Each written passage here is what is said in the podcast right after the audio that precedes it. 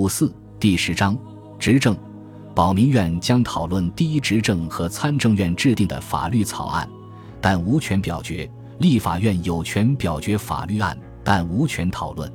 保民院能够讨论执政府送来的立法案，并可将意见告知立法院。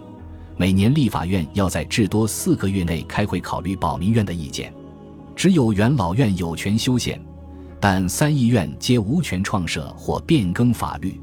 拿破仑借这些举措确保议会权被拆分，各机构权限较小，自己则保留了大部分权力。公民仍可选举首轮立法院代表候选人，尽管最终人选仍由元老院决定。一轮选举后，每个公社中百分之十的成年选民当选公社名流。各组公社名流分别举行二轮选举，其中百分之十的人当选省名流，省名流举行三轮选举，其中五千至六千人当选国家名流，国家名流中将有四百人担任立法院代表与保民官。事实证明，此前的意愿在很大程度上被延续了。六十名元老院议员、一百名保民官以及三百名立法院代表中，分别有三十八位。六十九位和二百四十位前议员，他们的经验能派上用场，因为拿破仑正在巩固革命成果，修正革命方向，终结大革命。特别复杂的宪法，尤其是立法机关的三重投票系统，非常适合拿破仑，因为他有充分的机会筛除反对意见。新宪法有大量安抚国民的条款，除非发生火灾与水灾，公职人员不得擅入法国公民住宅。若无审判，公民的最长在押期为十日。拘捕中施加残酷行为构成犯罪。一八零零年一月一日，立法院与保民院首次开会。立法机关的自由受限，但不能仅据此认为拿破仑政权不听谏言。请愿者总有机会发表意见。各省之中，省参政院和省议会的争论常具适度的开放性。尽管他们对政府政策没多少影响，拿破仑政权还算听取人民的怨言，他只是不给他们任何放大非议的手段。政坛上也很难出现协同的反对行动。上任第一周，第一执政拿破仑就致信奥地利皇帝弗朗茨与英国国王乔治三世，提议媾和。我冒昧提出，这场战火已烧遍全世界。所有文明国家的命运都与他的终结息息相关，他如此告诉英国国王。英国外交大臣格伦维尔勋爵回信称，拿破仑应让波旁复辟，他便答道：照此原则，英国应该恢复斯图亚特王朝。他确保法国境内广泛传阅格伦维尔阁下的信，此举巩固了执政府背后的支持。一七九九年九月下旬，第二次苏黎世会战爆发。马瑟纳击败俄军，俄国遂退出第二次反法同盟。此后，奥地利开始与法国议和，和谈持续数月，但并无进展。当春天的新战季来临时，奥军已准备好力夺热那亚，入侵法国东南部。弗朗索瓦贝茨原是五百人院议员。五月政变时，他和另外六十名议员被逐。我希望你们所有人召集人民大众。拿破仑致信贝茨，谈论法国政治派系道：近十年来，党派主义催生保王党、朱安党、雅各宾派、扶阳派等无数党派。法国公民的简单称呼比他们珍贵的多。这些党派把国家推入深渊，拯救他的时机终于来了。我们可以一劳永逸。贝茨被说动。次年三月，他就任卢瓦河谢尔省省长。然而。拿破仑无法吸引所有人，他也苛待质疑国民团结政策的人。某位前雅各宾派将军将到达里尔，当地市长不太想欢迎他。拿破仑驳斥道：“不得斗胆再提此言。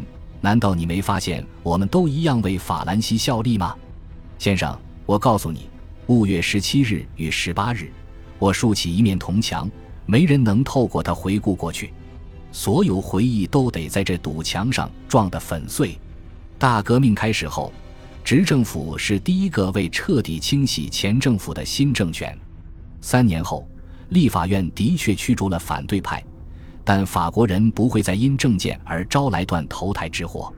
拿破仑的铜墙政策为他的政府广开言路，所有党派都参政，只有新雅各宾派除外。尽管他自己是雅各宾分子，亦或正因为这一点，他意识到，或许不少前雅各宾党人拥护他的事业，但新雅各宾运动本身将在意识形态层面反对他。抛开往日政治立场，促进国民团结的过程就是所谓的归顺。尽管有些人加入拿破仑政权是出于自私动机，但很多人见到他改造法国的举措后，就在爱国真情的驱使下归顺。另一政策融合与归顺相关，与单纯的支持不同，他旨在为政权注入积极的热情。凭借这些政策，拿破仑为他的政府网罗了一大批能干的公职官员。这些人由康巴塞雷斯领导，包括路易·马蒂厄莫莱。后任司法部长，让艾迪安·波塔利斯处理宗教事务；让艾迪安之子约瑟夫·马里与其父一样能干。科学家让沙普塔尔后任内政部长；军事管理人员让热拉尔拉屈埃将军；国家参政安托万蒂博多；警察局的艾迪安·德尼帕基耶；国库部长尼古拉·弗朗索瓦莫里安。人尽其才的艺术，拿破仑告诉莫里安。比用人艺术难得多。果月政变时，拿破仑赶走了卡诺，但他明白卡诺有非凡的才干。一八零零年四月二日，他任命卡诺为战争部长，贝尔蒂埃则调任预备军团司令。由于稳定、高效与完全竞争的新氛围，五月政变后一周内，法郎对美元、法郎对英镑的汇率翻了一倍。一百法郎政府公债价格本已跌至十二法郎，一八零零年一月，它骤升至六十法郎。财政部长马丁戈丹迫使税务机关取得预计收益前先存款，凭借这道命令和其他措施，两年后他实现了收支均衡。自从美国独立战争以来，这是法国第一次达至平衡预算。拿破仑掌权后即严明，一八零零年一月末至二月初。政府将在所有法国公民中举行长达数日的全民公决，借此赋予新的共和八年宪法合法性。所有成年男性都能通过在登记簿上签字来投票。为了确保赢得公决，十二月，拿破仑让吕西安接替拉普拉斯任内政部长。二月七日，吕西安正式公布全民公决结果，称三百零一万一千零七名法国人投票赞成。共和八年宪法，仅一千五百六十二人反对，因为天气不好、农村人口缺乏交通工具等原因，只有百分之二十五的法国人参与了投票。即便投票率低，要说百分之九十九点九五的法国人赞成宪法，当然仍显可笑。重要原因之一是南部和旺代省尽是保王党人，比如在土伦，官方声称有八百三十人投赞成票。仅一名雅各宾派鞋匠投反对票。国家档案馆藏有四百多捆选票，他们清楚地证明吕西安书写选举结果时系统性造假。二月四日，他命令内政部停止计票，因为三天后他要公布总票数。因此，政府没有统计西南地区的选票，仅仅根据科西嘉省等二十五个省的已知计票结果推算出他猜测的票数。二十四省总票数与约讷省票数中各有八千张，一万六千张赞成票纯属吕西安手笔。于是，光是西南地区，他就多算了二十万张赞成票。他给东南地区的省加了七千张赞成票，又给东北地区的省加了七千至八千张。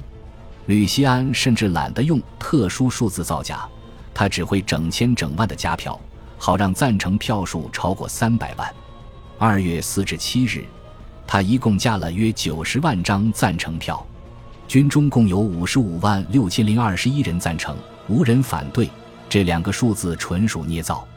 海军总计投了三万四千五百张赞成票，但一条船上经常只有军官投票，计票时又把剩下的人算了进去，真实结果很可能约为一百五十五万张赞成票对几千张反对票。所以，拿破仑赢得了民主合法性，但到目前为止，他的胜利不仅远没有宣称的那么大，事实上还不及1793年罗伯斯庇尔的全民公决成绩。就连吕西安篡改的数字也早就被地方官改过了。不论谁在巴黎掌权，取悦当权者都是他们的重要工作。无人细查官员，投票是公开的而不是秘密的，而且选民非常容易遭到威胁。有一半选民是文盲，但他们仍有资格投票，所以市长替他们填写选票。吕西安篡改数据一事提供了观察拿破仑传奇最典型特征之一的绝佳视角。